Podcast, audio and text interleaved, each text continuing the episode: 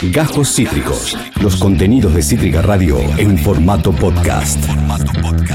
Bueno, ahora sí, es el momento tan esperado de este homenaje que le harás. ¿eh?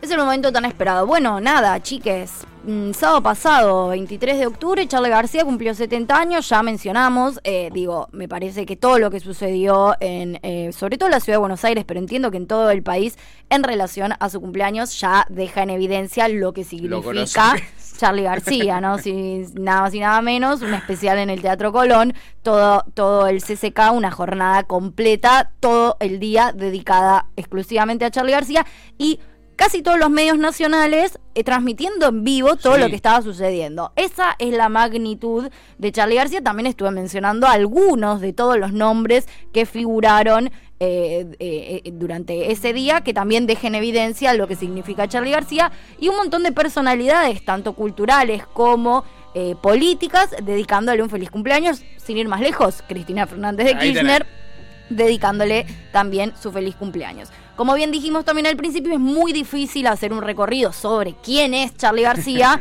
que dure 10, 15 minutos, ¿no? Tendría que uno tomarse por lo menos 10 eh, horas para hablar sobre todo, así que vamos a ir simplemente a lo que fue su carrera musical o por lo menos su carrera discográfica, ¿no? Porque su carrera musical también es muy amplia, de hecho ya durante el programa estuvimos mencionando, por ejemplo, Pubis Angelical, que es un disco hecho, eh, eh, o sea, que es un disco que en realidad es la banda sonora de una película y también mencionamos Terapia Intensiva, que también es un disco eh, mayormente instrumental hecho para una obra de teatro. Así Miles. Miles, miles y miles y miles inabarcable, remasterizados. Bueno, el MTV Unplugged, que es justamente uno de sus mejores discos o uno de sus discos eh, más escuchados, que en realidad es el disco de una sesión eh, en vivo de los MTV. Bueno, esa es un poco eh, la magnitud de Charlie García. Vamos a ir eh, a algunas cosas muy básicas. Primero arrancar por quién es, ¿no? Carlos Alberto García Moreno, mejor conocido por supuesto por todos como Charlie García, es un cantautor, vocalista, multiinstrumentalista y productor discográfico argentino, nacido un 23 de octubre del año 1951 en el barrio porteño de Caballito. Como el primogénito, son cuatro hermanos, él es el primero hijo de Carmen Moreno y Carlos Jaime eh, García Lange. García Lange. Era, era un, digo, fue un niño de clase media pudiente, digámoslo, de una clase... Eh, sus viejos eran laburantes, pero estaban dentro de todo el circuito cultural. De hecho, una de las personas que descubre a Charlie García tocando el piano y que se, que se que le llama mucho la atención es nada más y nada menos que Mercedes Sosa, amiga de la familia. A Charlie le regalan un piano de juguete antes de cumplir los tres años y ahí automáticamente, digo, los padres empiezan a escuchar que a esa simple edad ya empezaba a tocar algunas notas y a sacar algunas melodías y ahí, por supuesto, lo llevan eh, casi automáticamente a eh, el conservatorio Thibaud Piazzini, que es un conservatorio de música clásica. Él empieza, digamos, su carrera musical en la música clásica. De hecho, eh, ya en 1964, o sea, tenía 13 años, se recibe de profesor de piano, teoría y solfeo con un alto promedio en este conservatorio. Nada más y nada menos. 13 digo, 13 años. Digo, una. Una bestia, ¿no? Una bestia, básicamente. No hay, no hay, mucho más para decir. una, bestia. exactamente. Él empieza, digamos, como les dije, su carrera a partir de eh, la música clásica y un poco vira esto, por ejemplo, cuando empieza a escuchar las primeras guitarras eléctricas ¿Con quiénes? Con los Beatles. Pero por supuesto, básicamente. Eso fue lo que un poco lo sacó de la música clásica. De hecho, él muchas veces ha dicho en entrevistas, si no fuese por los Beatles, yo capaz ya sería un, músico de música clásica. Seguramente. Los Beatles fueron los que me viraron eh, un poco al rock and roll. Bueno, por supuesto también los Rolling Stones y un montón de bandas que iban surgiendo eh, en ese... Pero los Beatles como bandera, ¿no? Pero los Beatles como bandera. Fue como la primera eh, guitarra eléctrica que le voló la cabeza. Durante la secundaria, vamos a, ya arrancamos por eh, las bandas y su carrera musical en el rock, ¿no? Ya estuvimos hablando, a los 13 años se recibe de profesor en un, en, en un conservatorio, Sí, ¿no? de música clásica. A los 3 años ya sacaba melodías en un piano del juguete, Mercedes Sosa se enamora de él en cuanto ¿Cómo lo no? escucha, él siendo bastante niño.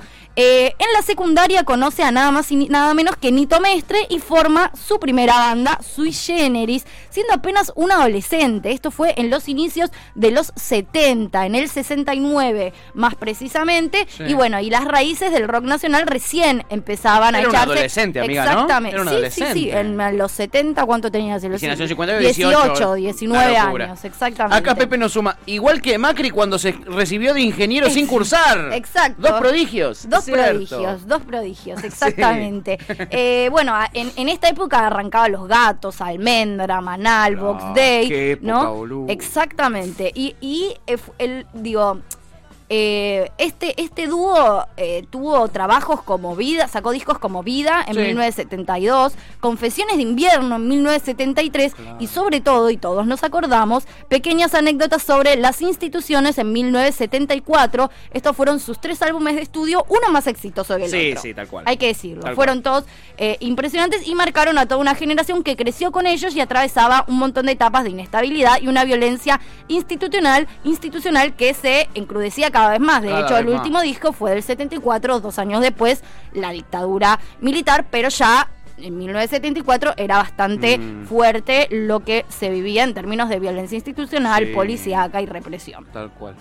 Luego de la separación de Sui Generis, que fue en 1974, Ujú. se eh, arma una banda que fue muy efímera, pero aún así Muy increíble, grosa. por Sui Gieco, Exacto. que era una fusión entre Raúl Porcheto, Sui Generis, o sea, Charlie y, eh, y Lito, y eh, León Gieco y María Rosa Iorio, que también eh, Iorio estuvo eh, ayer en el CCK y fue Sí. realmente muy hermoso. Eh, bueno, esto nada, duró muy poquito, pero fue hermoso también. de hecho, creo sí. que sacaron un único disco que se llama Por su Gieco. Sí. Eh, entre 1976 y 1977, plena dictadura militar, se forma la banda de rock progresivo La Máquina de Hacer Pájaros, una locura, Una considerada locura. una de las bandas más importantes del rock progresivo latinoamericano, que estaba integrado por Carlos Cutaya en teclados, Gustavo Basterrica, guitarra y coros, José Luis Fernández, bajo y coros, y Oscar, Bo- eh, y Oscar Moro, increíble, en batería y eh, percusión. Ellos lanzaron dos discos, uno homónimo, o sea, llamado La Máquina de Hacer Pájaros, sí. y el segundo, que quien no recuerda este disco, llamado Películas. Luego de este disco se separan. Y más tarde, en el 78, Sí. se forma la super banda de rock, mi banda de rock favorita, Cerú Girán, que fue uno de los grupos más importantes y revolucionarios durante el periodo de la dictadura militar argentina. Esta banda duró entre 1978 y 1982. Estaba integrada, por supuesto, por Charlie García en voz y teclados, David Lebón en voz y guitarra, Pedro Aznar en bajo y Una también voz, y Oscar Moro en batería, por supuesto. Quedaron ellos hermanadísimos después de la máquina. Dream Team, ¿eh? el- Dream Team El verdadero total. Dream- o sea, no tiene Sí. forma de que. Los Glover Trotter. Es como. Sí. Era realmente imposible. Ellos sacaron cuatro discos que, fuera de joda, son uno más impresionante del otro. Los cuatro fueron exitazos, que es un Girán en 1978, La Grasa de las Capitales en 1979, Bicicletas en 1980 y Peperina en 1981. Peperina está en el top 3 de mis discos. Una belleza. Recontra, remil, re favoritos en todo el mundo. En el 82 se eh, arma- hacen un par de recitales de despedida muy zarpados porque Pedro Aznar se iba a Estados Unidos Sí. a tocar eh, con otra banda o a producir, no me acuerdo bien qué, y finalmente Charlie García se lanza como solista, como bien mencionábamos antes, componiendo en principio la banda sonora de la película Puis Angelical y a la vez su propio disco solista, Yendo de la cama al living, esto en 1982. Al toque, o Sí. sea, luego de este exitazo, sale Clicks Modernos en 1983. Clicks Modernos es importante decir que fue considerada por la revista Rolling Stone como el segundo eh, mejor álbum de la historia del rock argentino. Esto igual en una publicación del 2007, pero proba- probablemente no hayan sacado del 2007 acá un mejor disco No cre- no lo que creo, Clicks eh. Modernos. Y eh, dato divertido, el primero es harto de pescado rabioso. Hartado, harto. Viste que cada uno Sí, lo cada Para mí es harto. para mí es pero, harto, Bueno, pero bueno. De pescado rabioso.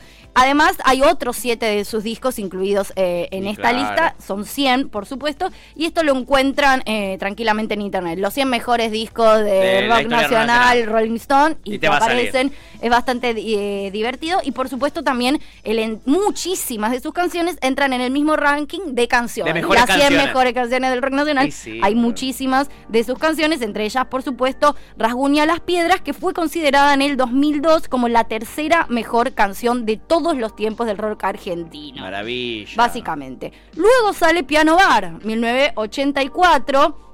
Eh, es, es- Piano Bar es como el disco que se considera la consagración de Charlie García como solista. Y en el medio hubo un par de frustraciones, ya estuvimos mencionando, como por ejemplo Spinetta García, Sí. que fue un proyecto que no funcionó mucho. En ese momento igual Spinetta estaba con las bandas eternas. Sí. Digo, era como difícil también que funcione eso, pero nos surgió de este dúo Rezo por Vos, que hoy es uno de los temas eh, más emblemáticos Sin también del rock amiga, nacional. Entonces, y, y después este y después este tema, eh, Spinetta lo puso en uno de sus discos solistas y Charlie en otro, ¿no? Como que viste que siempre está esa confusión. Este tema es de Spinetta, este te- nadie Sí. sabe de quién No, es el no, tema, pero en realidad es un tema de los dos. Y después, bueno, por supuesto, salió otro disco con Aznar en Nueva York que fue titulado Tango y después salió Tango 4. Después ¿no? Tango 4, Los sí. dos discos. Eh, esta- el primer tango es del 86 y Tango 4 es del 91. 91, mira. Exactamente. Después, eh, por supuesto, el camino a la consagración surge con, para muchos, el mejor álbum de su etapa solista, y yo me incluyo en ese para muchos, que es parte de la religión, en el 87, y luego le sigue Cómo conseguir chicas en el 89, que bueno, que era un trabajo que en realidad reunió principalmente canciones sueltas que nunca se habían Claro. grabado. Después, Filosofía Barata y Zapatos de Goma, que inaugura en 1990 esta nueva década, Sí. y la hija de to- todos los días, o sea, Tipo, esto es, lo que estoy pensando. Es impresionante. Es impresionante. Y en el Están medio- nombrando discos desde el, desde el 69, el 70, uno mejor que el otro. Y es estos son en realidad discos que se consideran como sus discos de estudio y Sí. sus discos, su discografía Sí. principal. En el medio es incontable la cantidad locura, de cosas ¿no? que hace, pero hasta ahora todos los discos que mencioné, de todas sus Es bandas, una es- barbaridad. Es, em, es casi demencial. Es Yo demencial. realmente pienso que no existe otro artista. Incluso me atrevo a decir que ni siquiera Spinetta sé si puede decir que, que tiene no. este Mirá nivel que yo de lo carrera. amo a Spinetta, pero, pero esta carrera no la tuvo el flaco. El flaco tiene un 80% de sus discos solistas. Es verdad que también sus bandas, digo, Almendra, Pescado Rabioso, Con eso le es una locura. para ser un dios. Pero, Pero me parece que es, es impresionante. Yo no sé si me vuelven loca todos los discos de Pineta como me vuelven loca no. todos los discos de Charlie. Bien pedo. Básicamente, Bien pedo. exactamente. Bueno, La hija de la lágrima en 1994 es como su incursión en la ópera rock. Sí. Después en el 96 ya se vuelve como otra secuencia y saca Say No More. Que es un álbum bastante conceptual Sí. y que atrajo muchos nuevos seguidores, pero repelió a. Fue muy mucho- criticado, ¿no, Sí, amiga? Fue realmente muy criticado. Yo, sinceramente, no entiendo por qué. Yo tampoco Después lo reviró con el Say No More, que ahora es un lema. De hecho, eh, Vos lo eh, tenés tatuado, la eh. bandi- yo tengo el Say No More tatuado, tatuado. Y por supuesto, ayer estaba todo el mundo Sí. con la bandita. Digo, él se pone la banda de capitán del Say No More. Esta es la banda del. Say No More. Eh, me parece como que, bueno, logró revirar un poco eh, eso, volviendo el Say No More más como concepto que como disco, ¿no? Exacto. Que me parece bastante interesante. En el 97 sale Alta Fidelidad, que es un disco a dúo con Mercedes Sosa, y después El Aguante. Y bueno, y después tuvo como unos años ahí medio complejos, sale problemas de salud, tuvo muchos también. problemas de salud, tuvo problemas de adicción, me parece Sí. que bueno, no va- no me interesa mucho entrar en esa etapa No, de no, Charlie. obvio. Todos sabemos lo, lo que es también me parece que nosotros hablamos mucho, ¿no? De lo que significa también ese nivel de exposición, ser un genio, como, ¿no? Digo, es- me, me parece que es muy difícil también caer en eso. Sí siento que es muy interesante como un poco, más allá de que mucha gente critique el indie, me parece como que está bueno la, la- como salir de que el rock and roll es reviente. Sí. El rock and roll es música, no es reviente y después puede ser un concepto. Y es verdad que acá también el rock and roll nace en épocas muy complejas y, y- y su mejor etapa incluso es en una época muy violenta de, de- de nuestra historia, que es muy difícil creer que uno puede crecer en, en un estado no violento. En un, eh, digo, en un contexto tan violento, violento, ¿no? sí, Como que cual. creo que es otra cosa, pero no confundamos al rock con reviente. El rock es música, no Sí. es reviente. Y, y nada, me parece como que eso es bastante importante. Entonces esa época me parece medio al pedo mencionar Sí. eh, de él. Bueno, y en el- de vuelta, un millón de discos más. Hablamos acá de influencia, rock and roll Sí. show, Kill Hill, que tampoco le fue tan mal. Y después de Kill Hill tuvo como una especie de parate, bueno, Sí. también por estos problemas de salud, qué sé yo. Y en el 2017 saca finalmente Random, Sí. que también es un disco muy criticado porque empieza toda esta pelotudez de Charlie ya no es Charlie, qué Sí, sé yo. se empieza A mí Random me parece un disco de la reconcha de la madre. De hecho, uno de mis temas favoritos de Charlie García, que es Lluvia, Sí. está en el disco Random. Mira. Es muy conocido por La Máquina de Ser Feliz. De hecho, mucha gente piensa que el disco se llama La Máquina No, de Ser Feliz. No. el disco se llama Random. Ahora, en teoría, va a sacar un nuevo disco Eso también. dicen, ¿no? Eso se comenta. Bueno, eh, ha tenido mucha cercanía y para mí ha sido un pilar fundamental. Rosario Ortega Sí. también ha estado muy cerca de él. Los Es- Ortega, ¿no? Como familia, como clan, lo han cuidado mucho. La verdad es que Rosario Ortega hace ya un montón de años que está haciendo como su corista y Mm. lo acompaña muchísimo musicalmente y lejos de arruinar los temas me parece que es increíble lo que hace. De hecho, muero por un disco de Rosario Ortega reversión, reversionando tipo de covers. O sea, me parece hermoso y, y ayer de hecho tocó- eh, cantó bastante este, el sábado cantó bastantes temas y es hermoso. O sea, incluso le cambia una banda porque es otra Le voz. aporta, le suma una cosa que es- no tenía. Y es sí. muy, muy, muy, muy lindo. A mí personalmente me encanta. Bueno, nada, digo, la discografía es eterna. Yo recomiendo mucho esa- eso, eh, en la nota que les mencioné, que es la Sí. Rolling Stone, que sacó una nota particular donde tiene eh, alineados todas las notas que alguna vez la Rolling Stone sacó de Charlie García. Hay un sinfín de entrevistas para repasar, las pueden encontrar en YouTube, pueden leerlas en internet.